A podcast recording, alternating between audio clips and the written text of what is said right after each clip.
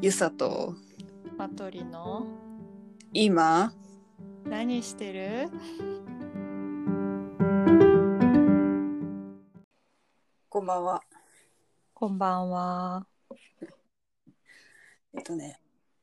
第2回の今回ははい。マトリがあの出版関係のお仕事をしてるってこともありはいはい。ちょっと本について話していこうかなと。えでー、よろしくお願いします。お願いします。ね。で、ちょっと今、なんか、まあ、この本について話そうかっていうのは、ちょっと前から決めてたけど、ちょうど今、ツイッターで話題になってることがあってね、うん。えっと、出版物の総額表示義務化がどうなるのかっていう問題なんだけどそう、だね。先週ぐらいか。先週からツイッターでハッシュタグができて、義務化にう、ん総額表示の義務化に反対しますっていうのがちょっと、一回、一時期トレンドに上がってたうね。んう。うんん、そうそうまあなんか本に全然関係ない仕事の人とかはさうん。まあ私とかもそうだけどうん。これがなんでこんなに問題になってるんだろうっていうのが多分そもそも疑問なんだよね。うんうんうん、そうだよねなんかその本そうこれつまりその本の裏裏表紙に書いてある価格だいたい本体価格い何円プラス税っていう表記が今の状態ほとんどの出版物がそうなってると思うんだけど、うんそれが、えー、と本来はなんかその国からの お達し的には、えー、と税消費税を含めた総額の金額を入れるべきだということなんだよね。たうんだ出版物はちょっともうすでに刊行されて出回ってるものも多くそれを全部直すのはちょっと無理でしょうということで特例としてこの「プラス税」っていう表記が認められてきてたんだけどもその特例自体が3月来年の3月までで終わってしまうというのがなんか今こうバッとな誰が発端になったのかちょっとあれなんだけどうん広まってこれは大変なことなのではってなってるのが今なんですけどうんでそれなんで価格を直すのが大変かというと、うんうんその本ってあー多いものだと一冊一冊につきというか一つの出版物につき何万部すって全国の本屋さんに巻いてアマゾンに卸していろんなネット書店に卸してってやってるので例えばそれを一旦全部回収してカバーをかけ直すっていうとものすごく人件費とうんまあ、手間とカバーをすり直すコストで大量のゴミが出てしまうとかいろんな問題が出てくるうんんだよね。でなんか結構それでわーっと話題になってとりあえず今出てる本はその全部回収して価格を直す必要はないっていうところまでなんか確認されてひとまずそこは大丈夫らしいっていうのは見たんだけれども今う後んそれがどうなるのか、4月1日発売以降のものは総額表示にするのが、まあ、義務化されるということでなんか今揉めてる感じなんですけど。うんでそもそもじゃあ来年4月以降に発売されたものもさそのじゃあ総額表示に変えましょうって新しい本が出て全国の書店に巻かれた後になんか今ね、消費税また上がるんじゃないのみたいな話も出てるのでうんそうそうすると結局どっかの段階でその金額が変わってしまうわけだよねカバーに書いてある。うんうん、そうするとえじゃあ結局回収必要じゃんってなってしまううんうんという問題がありますね。うんうんうん、なんかその本屋さんのさうん、仕組みっていうのがさ、うん、うん、私高校生の時にちょっうとんちらっと本屋さんでバイトしてた、うん、うん、書店員。うん、ちょっとは知ってるってなんだけどさ、うん本屋ってまあ基本委託じゃん。うんうん、そうね置かせてもらってで、まあ、もう売れないなって判断したら本屋さんが出版社に返すっていうシステムですね。うんうん、うん、だからなんか他のさいろんな例えば服屋さんとかうん雑貨屋さんとかうんうんは、もうお店がまあ買い取るわけじゃんメーカーうんとかうん商品を。うんだからなんかそのお店に来てからの管理は、うんまあ、お店でやるのが当たり前、多分感じなんで、値札付けとかもさ例えば。うんうんでも本屋さんってさそのそもそもその本の値段を決めてるのがうんその本屋さんじゃなくてうん出版社じゃん。っそうですね。ていうのもなんかだからまあ全国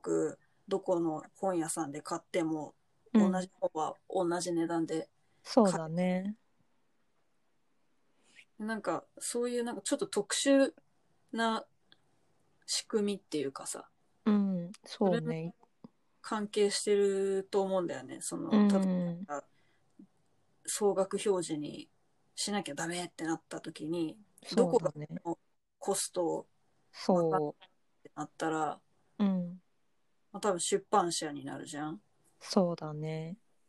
そうなってくるとさ小さい出版社とかさ、うんうんなんかマイナーな出版社とかはう。もうんで追い切れないわけじゃんそれが。そうだね人手の面でもそうだしコストの面でも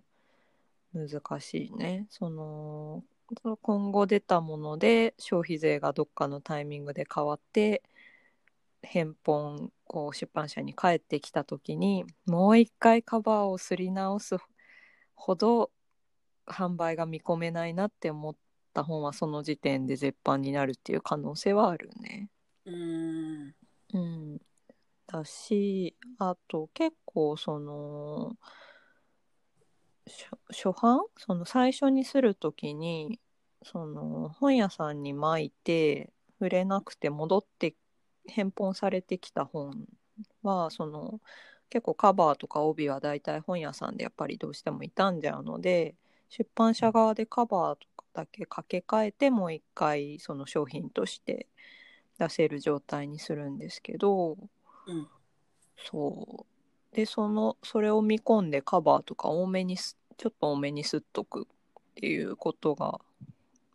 多分多いんだけどそれすっといたカバーがもし消費税上がっちゃってうん買えなきゃってなったらえ全部無駄とか全部シール貼るとかになっちゃうなんだよね。そうそう。あとはね、そう、本ってものすごい商品数が日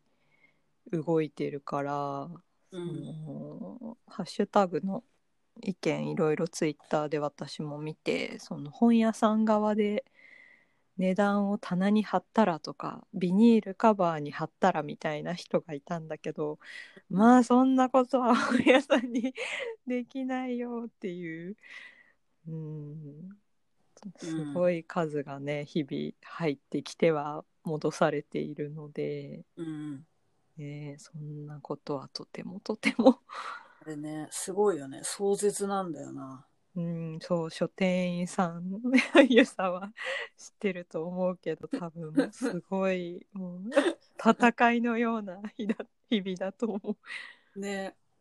特にさあれって新刊の数が単純に多いからうんうんかなあのラノベコーナーとうんあと女性誌コーナーとうん漫画コーナーがうんあの凄腕書店員三重士がこう配属されてる 部署なんだけどさうんうんそれってやっぱその出入りが一番激しいとこなのかなそこが。うん激しいし多分コミックスはねかなり売れる出版の中ではかなり売れるジャンルだからやっぱりこうさばける人がいてほしいんじゃないかな本屋さん的にもね。なるほどな。うん確かにな。なんかレジ打ちしてても大体その3つを買っていく人が多いもんね。そっかそっか。まあ本屋さんにもよるのかもしれないけど、いやー私が出たところはうん、そうだったね。え結構大きい書店さんだったいや、そんな大きいわけでもなかったけど、なんかあの、うん、ワンフロア、まあ、まあまあ広かったな、でも。うん。ビルそうのねワンフロア全部あ本屋ー結構広いじゃうんん大変だうんそうそう結構そのハッシュタグでやっぱり出版社でもその総額表示の義務化の話とかその大きい会社だとそのなんだろうね営業とか契約関係とかそういう人は知っててもそのうん。ま、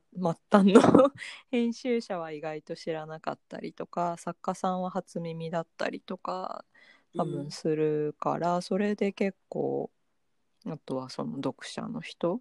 うん。がわーっと「えこれ絶版になる本がいっぱい出るってこと?」っていうのでわーっと話題になったんだと思うけど、ね、なんかそそもそも総額表示にし する必要があるのかっていうところも疑問だよね。そうなんだよね。うんなんかその制度は一体誰のための制度なんだろうっていう疑問もあるよね。うんどうなの消費者的には払う金額が分かりやすくてそっちの方がありがたいって人もいるのかなでもさ、わ、わかるよね。うんねなんかレジ持って行って消費税の高さにびっくりして買うのやめるみたいな人もいるのかな、のかな。ねでもさ、ちょ例えば本体価格900円のって書いてあって、うんプラス税で990円じゃん。うんなんか、うんお釣り100円だと思ってたのに10円やん、みたいな。 100円だと思ってるのがすごいけどね なんかそうねそういうこと、え、でもそういうことでしょなんか、うんそう。そうなんか消費税が上がってもその上がった感が消費税高いなっていうのが消費者にあんまり伝わらないようにそういう制度なんじゃないかっていう説もささやかれてるけどうん。ねなんかいろいろ見てたらさそれでイギリスとかは本に出版物に消費税かからないらしくて。へえ。えーと思ってなんかいろんな国によって結構やっぱ違いがあるのだなって思ったうーん。確かにな確かに。本は、なんか、もっと消費されてほしいもんな。うん本当にねうん。なんかちょっとでも、この件に関しては、引き続き、ちょっとそうだね様子を伺っていくっていう。うんそうなんか出版協会とかは特例伸ばしてくれみたいな要請はしてたらしいんだけどねそうそもそも誰得っていうところでねうん。うんね。そうねちょっと。うん。いや、この、このままで、本はこのままでいいですってなってほしいね。うん。ね。そう。うんでもやっぱ結構やっぱいろいろ特集だから、やっぱり出般業界とかそのゆさんみたいに本屋さんで働いたことある人じゃない人にとってはえそんなの直せばいいじゃんっていうぐらいの話題なのかなっていうのもちょっと今回新鮮というかそうだよなと思う出来事だった。うんうんうう、んねなんかそうだよねこれのだってさこうのん値段の表記を変えるか変えないかだけでうん、めちゃくちゃ例えば本がなくなっちゃうとかさうんっていう問題に発展するって知らない人も多いかもしれないし。うん、そうね。なんか他のね、出版物以外は直してんだから、出版だけそんな、なんで特別扱いみたいに思う人もまあいるのかな。うんううん、んうん、そうなんですよ。なんかこれに対応できない出版社とか本うんはもうどんどん淘汰されてなくなっていっちゃうみたいなさ。そうそう、なんかそういう声もあったね、その、なんか、それが一番嫌だよね。うーん。そうなんだよね。なんか結構こういうのは、そんなの対応すればいいじゃんとか、結構あとその対応できない出版社は淘汰されていくだけみたいな風に言う人もまあいるんだけど、まあそれは出版に限らず結構さ、なんかまうあん資本主義だからそらそうなんだけどさ、そのね、利益を出していかないと、まあ潰れてしまうっていうのはその通りなんだけど、ねえ、でも本当に出版ってなかなかものすごいヒットが出る、出、出るってのがなかなか難しいし、うん。で別にヒットその何万部とかじゃなくてもそれが悪い商品悪い本なのかって言ったらそんなことはなくてうん。小さい出版社で、うん、手堅くいい本を作り続けてるところもいっぱいあるし、うん。うん、まあもちろん小さい出版社でヒットを出すこともあるけれど。うん。うん、なんかそうそういろんな出版社があってそれぞれ強みがあっていろんな本を作れるっていうのが出版を面白くしてると思うからそんななんか淘汰されてっちゃったらマジであの集英社講談社小学館とかしか残んなくなっちゃうよっていう。うん。ううんーんそうね。そうそれはなんかそうなんですよつまんなくなっちゃうもんな。うーん、だと思うね。そうだよ。だって服はユニクロだけ、外食はマックだけみたいうな。ーん。そんな世界じゃつまんないじゃん。ね、いろいろあって、それぞれ面白いと思うものを追求してる方がね、いいよね。うん。うん。ね。なんでまあ、ちょっと引き続きこれは、そうね。この問題はうん。ね。っていうところで、はいま。あ、本に関してあの、まあ、そもそも本どこで買うのがいいのかとかっていうのもちょっと聞きたいんだよね。うんうん。そうだよね。っていうのもさまあえっと普段は結構本屋さん駅の本屋さんとかで私買うんだ、うん。なんか仕事帰りとかにふらって寄って気になってみたいな、うんうん。でもこのコロナの時期になってさうん。またコロナの話になっちゃうけど なんかその欲しい本があった時に通販っていうのをまあ考えた時にさなんかこうアマゾン早いからついアマゾンでポチろうとしたんだけどふとさそれでいいのかなって思ったんだよね。う んうん。そうなんですよ。あのー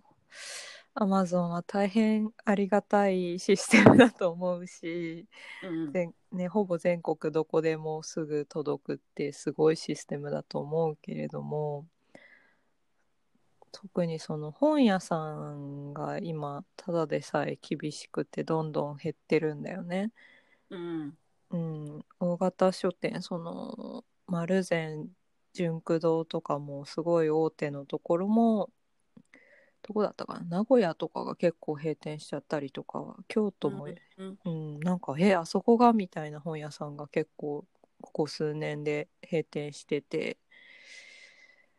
でまあそれはやっぱりネットで買ってる人が多いからで。うんうん、私はできるだけ本屋さんで買うようにしてるけどやっぱりねコロナの自粛期間中は本屋さんやってなかったしそもそもね出るのも怖いみたいなところもあったし、うんうん、でそうコロナ期間自粛期間中アマゾンがその日用品の販売配送を優先させるっていうのでその出版物の在庫が全然入んなくなっちゃったんだよね。うんでそれはまあ緊急事態だし人でも限られてるからまあそうだよねってなるんだけどそうすると本どこで買えるのってなってで結構そのアマゾン以外のネット通販のサービスもいろいろあって、うんうん、本ととかは本屋さんで受け取ったりとかうん本といい本とかいろいろあるねあとはその個人の書店さんで通販もやってますっていうところもあってうんなんか私はできるだけ好きなちっちゃい本屋さんの通販を使おうと思ってうん自粛の時は買ってたかな。そのいい本とかさ本とっていう、うんあうん私も調べたんだけどさうんそこでそこを使うと本屋さんにも利益が、うんうん、そうそうそうそうなんですよで結構出版社としても、まあ、Amazon だと、まあ、もちろん Amazon にいくらかを手数料というかその発生するの、取られるので、まあ出版社のサイトで買うっていうのも一つうんうん、で自分がその本屋さんが好きで残ってほしい応援したいこの本屋さんっていう気持ちがあるならやっぱり本屋さんで買うのが一番うんいいよねっていう。うんうんだよねそうまあ本に限らずそうだよねなんかお残ってほしいものにお金使っていかないとダメだうな。んうんそうなんだよなうん、ついついね早いし急いでる時とか私も使っちゃうと時あるけど。うんそうなんかさ本をさめちゃめちゃ読む時間があるわけでもないしさうんもう本めちゃくちゃ買えるお金があるわけでもないからさそうだよね。なんかこの限られたあのこ選択肢っていうかなんつうのその限られたその本を買う機会でうん。こう最大限本屋さんとか出版、貢献したいなと思ったんだよね。ありがてえな。だからなんかアマゾンで買うのって正解なんかなってなんかふと思ってうん。そうそうね、そう、でも言っても本屋さんなんて近くにないよって人ももちろん多いだろうし、うんね、その近くにある本屋さんが自分の好きな本を扱ってるとは限らないし、うんまあ取り寄せもできるけどね。 うんうんまあそれもね別に本屋さんなくてもいいじゃん派の人もいるのかな。ううんんで本の買い方をこう考えるとさ、うあん、の新刊と古本っていう選択肢もあるじゃんそうそうね。ゆさはあれだよね結構古本はそんなに買わないっそうなんだよ、ね、て話をしてたね。うん、そあの、まあ、なんだろう。古着もそうなんだけどさ、うんちょっとこの、なんか知らない人の気配のするもの が苦手なんだよね。うんそうそう。でも、だから、なんかその、今本屋さんで売ってる本は、うんまあ本屋さんで買うようにしてて、うんまあそれがねできれば一番作家さんにももちろんいいし出版社にもありがたいしそれがベストだよね。うんうんでもただ、あの、私書道やってるから、うんあの書道の専門書みたいなのとか、うん参考書みたいなのって、もうなんか絶版になってて買えないのとかが結構あって、欲しいと思ってうんそうでだなねる。とあの本当神保町とか行ってさ古本屋と超いい本がいっぱいあるんだよねうん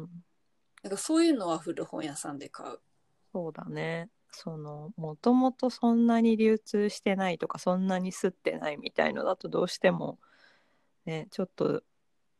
時間が経つともう古本じゃないと手に入らないってなるしそうあとはねそのもう欲しい本全部新刊で買えたらいいけどお金が っていうのもあるしうんうん、その古本買うか、あとは図書館で借りるかとか、いろいろまあ選択肢はあるけど、うんうん、やっぱりそこもあれだな、応援したい、その若い作家さんだったり、その海外文学とかあんまりその、そんなにたくさんは売れないけど、出し続けてほしいな、読み続けたいな、みたいなジャンルは、できるだけ新刊うん出てすぐ買って応援したいなみたいな気持ちはあるかな。うんうんうんねそうなんかその応援したいっていうのでいくとさそ私の素朴な疑問で前からあったのが、う。うん。あの本の中に挟まってるさあの感想カードみたいなハガキあるじゃんうん。あれって書いて出したら、あの、誰が見るのかなっていう。あれは、えー、なんだろう、会社によっても違うかもしれないけど、う基ん、本はまあその本の担当者、編集担当者がチェックして、その著者に、まあ、渡すなり、コピーを送るなりして、まあ、あのちゃんと届けているはずです。そうなんだ。うん。なんか、うん、そうそう。なんかいつもさ、本読んでてさ、そうのんカード出てくるとさ、あの一瞬考えるんだよね。これ書いて出そっかなって。 えー、出して出して。結局なんか、まあ、これ誰が見るんだろうと思って、なんか恥ずかしくてやめちゃうんだけど。 いや、もう本当に著者と編集者が喜ぶので。で、まあその喜ぶだけじゃなくて、やっぱり反響があると、あのーもちろんその売り上げも大事なんだけど、うん。これだけ反響がありましたとか、まあ、読書カードはがきもそうだし、うん SNS でつぶやいてくれると、まあ、なんか似たジャンルの本とかその同じ著者の人の2冊目とかを出す時に、まあ、結構説得材料になるというか、うん。う。うんん、ほん特に、ね、今 SNS でバズってそれでバーって売れるっていうのが結構できるから、うん本当に感想はありがたい。ううんん、じゃあ結構その本ってなんかあの何読者の声みたいなの大きいんだ。いやもう超大きいよ。なんそう点数がさやっぱ多いからさうんそのその例えばジャンルに興味を持つ人がいてもさうんなかなか目に留まらなかったりもするじゃないそのどんどん回転が速いしうんその、ね、熱心に新刊チェックしてるとかいう人だったらあれだけどその出てたこと知らなかったっていうのが一番まあもったいないというかうん知ってればその人は買ったかもしれないのに、うんそれはまあ出版社側のね頑張って宣伝しなきゃいけないんだけどで結局やっぱさ自分の好きな人とか自分と興味が近い人がこれ面白かったとかこんな本出たんだみたいのがさうん一番なんか信用できるというか、うんえ気になるってなるうんじゃん。まあうんね、自分がももちろん本屋さんで手に取って面白い面白そうっていうのもあるけどうんうんそそうだね私も結構そうだもんなんか SNS でフォローしてる人がななんかこの本面白かったとかってあげてると気になって本屋行ったりとかするからさうんねそうそれでねみんなで感想つぶやき合ったりして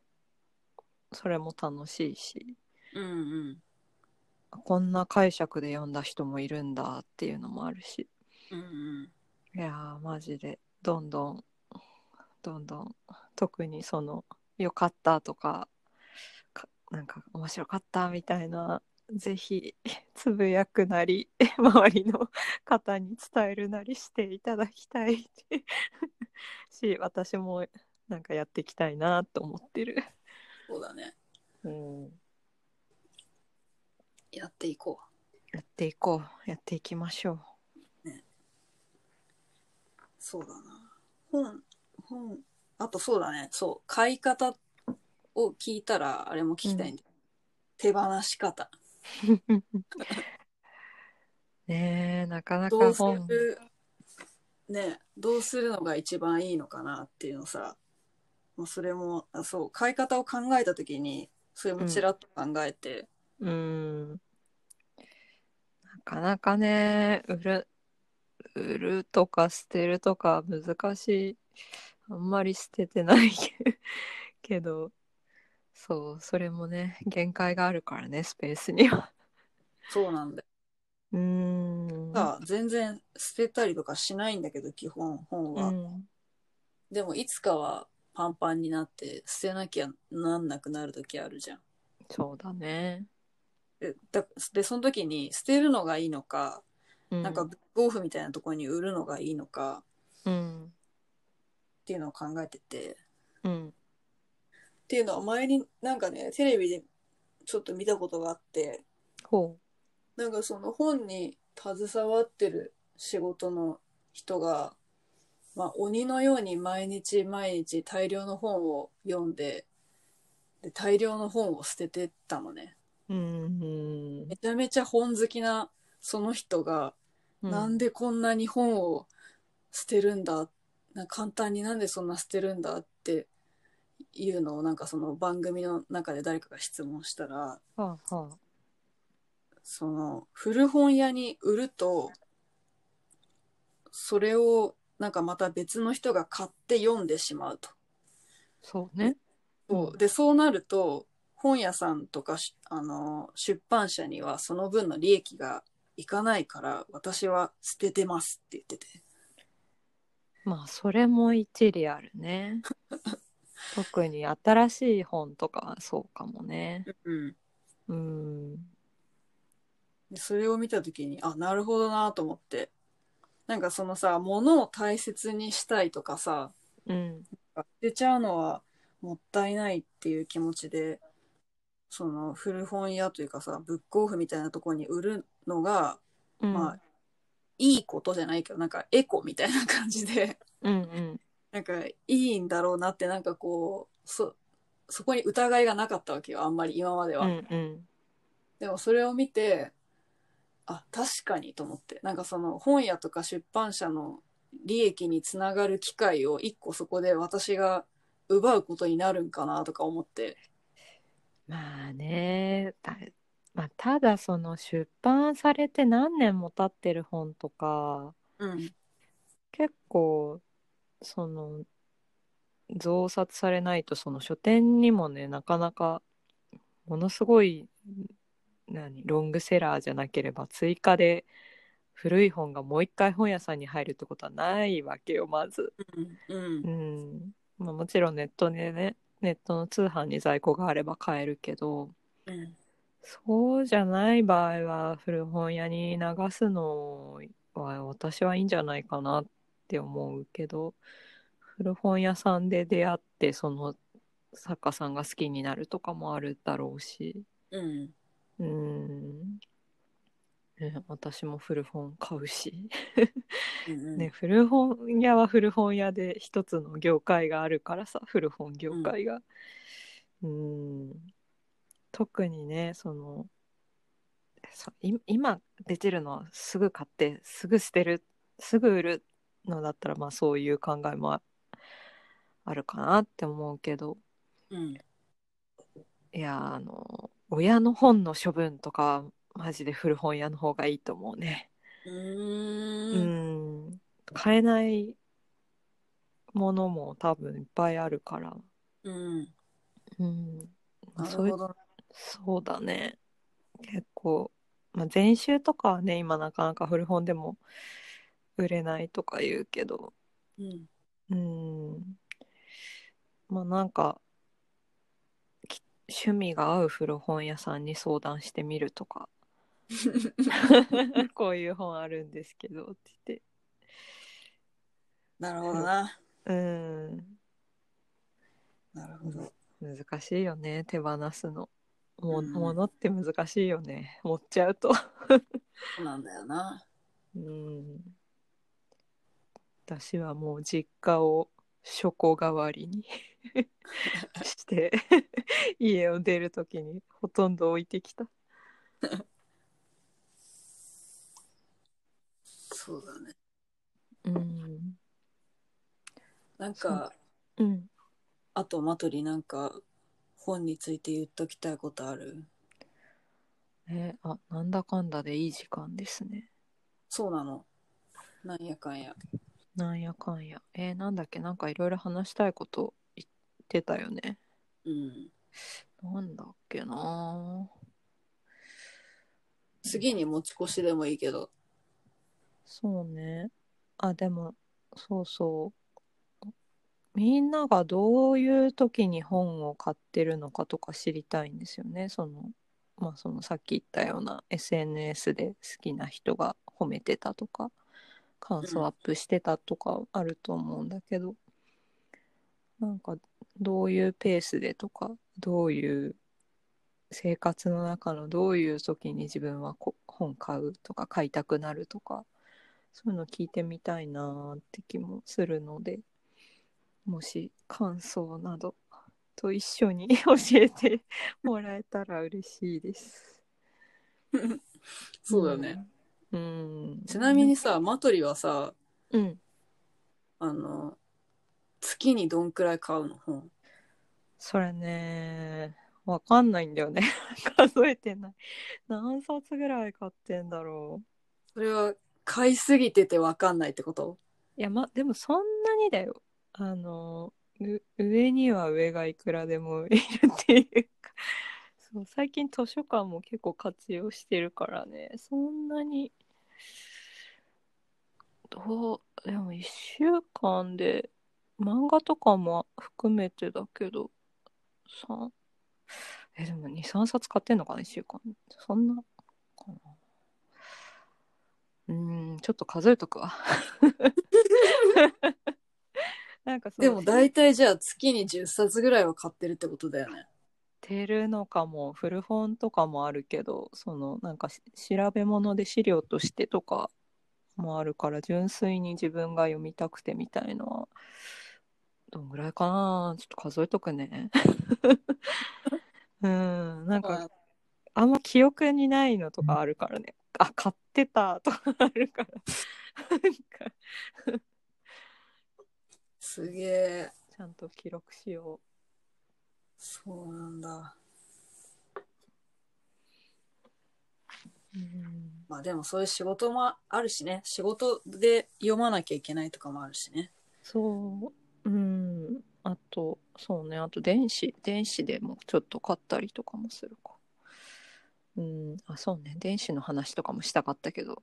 そうだ次回かな。まあ、そうだね。いまあ、ちょっと本についてはまた第第 2, 2回違うかパート2をどこかでやりたいねそうだね。また、うんいいタイミングやりましょだな。うじゃあ、今回の本の話はまあ、大体こんな感じで。はいで、今回から、あの、毎回、最後にさ、前回のリアクションみたいなのを、こう、入れてこっかなって思ってんだけど、うんいいねちなみに、あの、初回の第1回を、あの、アップした時にね、はいはい結構なんか意外な人がリアクションくれて、すごい嬉しかったんだよね。えー、聞いてくれるんだ ねね。なんかあの、あまあ、ポッドキャストの中でもさ、あの、話題に出た、あの、ポーランドに住んでいるうん某友人王さんとかもさ、はいはいあの聞いてくれて、ありがとそうなの。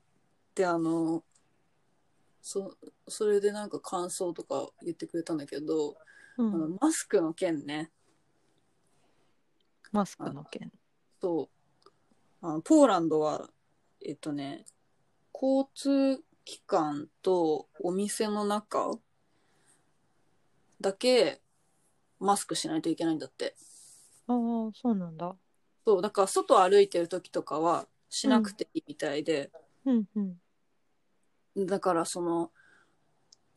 東京は常に外でもマスクしてるんですねって言われてなんかねあの真夏の間はさその熱中症になるから外では外してもいいんですよみたいなうんおたお達しが 出てたけねあど、ったうんでもなんか結局みんなしてるじゃんそうだねなんかなんとなくのやっぱ雰囲気なのかなそうそう圧力でまあ私もポッドキャストの中で言ったけどさそのマスクをしていることがなんかこの現代をの日本を表すなんかアイコンみたいになってるなっていう感覚があるっていうのが、まあ、王さん的にはちょっと不思議だったみたいであそうなんだそうなんかそこですでに感覚のズレみたいなのが生じてるんだよね。そうねもともと結構マスクしてるしね日本う人んうんそうそう。で、それです、なんかその話をしているときに、一個気がついたのが、うんあの、その向こうはマスクがその部分的に義務になってて、うんうん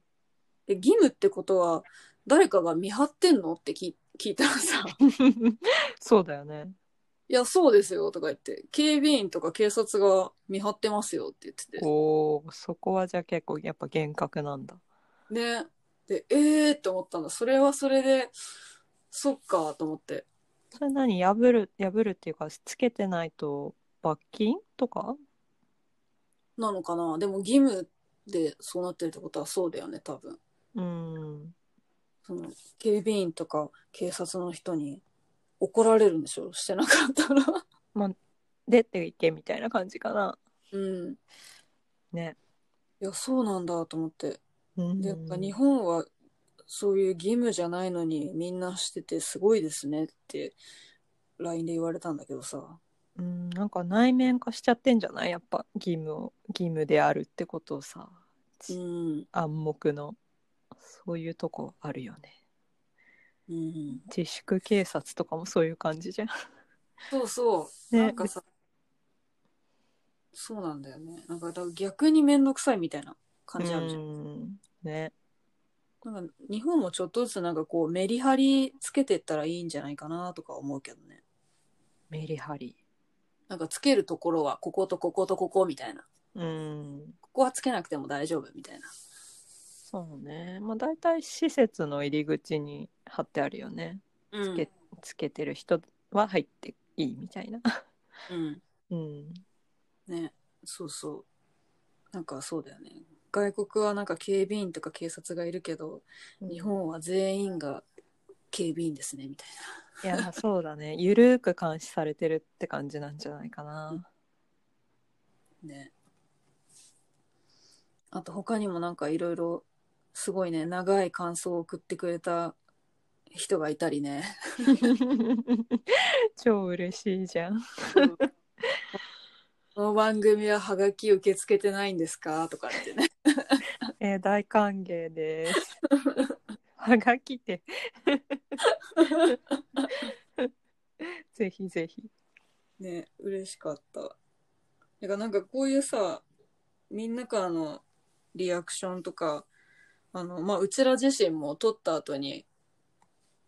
うんさらにこういうこと考えたみたいなのを最後にこうやって言っていくの面白いかなと思って。そうだね。なんか、ああい、ああ言ったけど、でも実はこうじゃないかとも思えてきたとかね、あるかもだし。うん。うんそうですね。マトリはどうだったなんか、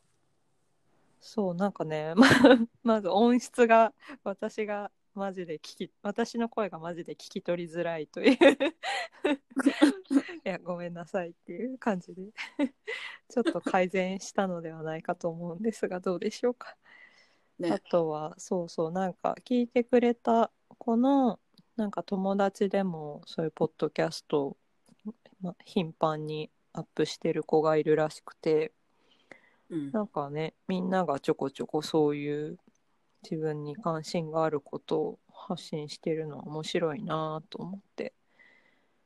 ね、なんかみんなやろうぜみたいな気持ちになった。 そうだね。そう、その子にも勧めた。 やってよって。そうだね。うん、聞きたいよね。いろんな人の。ゲストも呼びたいね。ね、呼びたい呼びたそ。いうそう、なんかゲストに呼んでもいいって言ったら、ぜひって言ってくれる子もいたからさ、やったね。ね、おいおい、ちょっとゲストを呼ぶ会とかもうん、やっていきましょう。やっていきましょう。はい。じゃあこんな感じかな、第2回は。そうですね。はい。はい。聞いてくれてありがとうございました。はありがとうございました。おやすみなさい。い。おやすみ。はい。はい。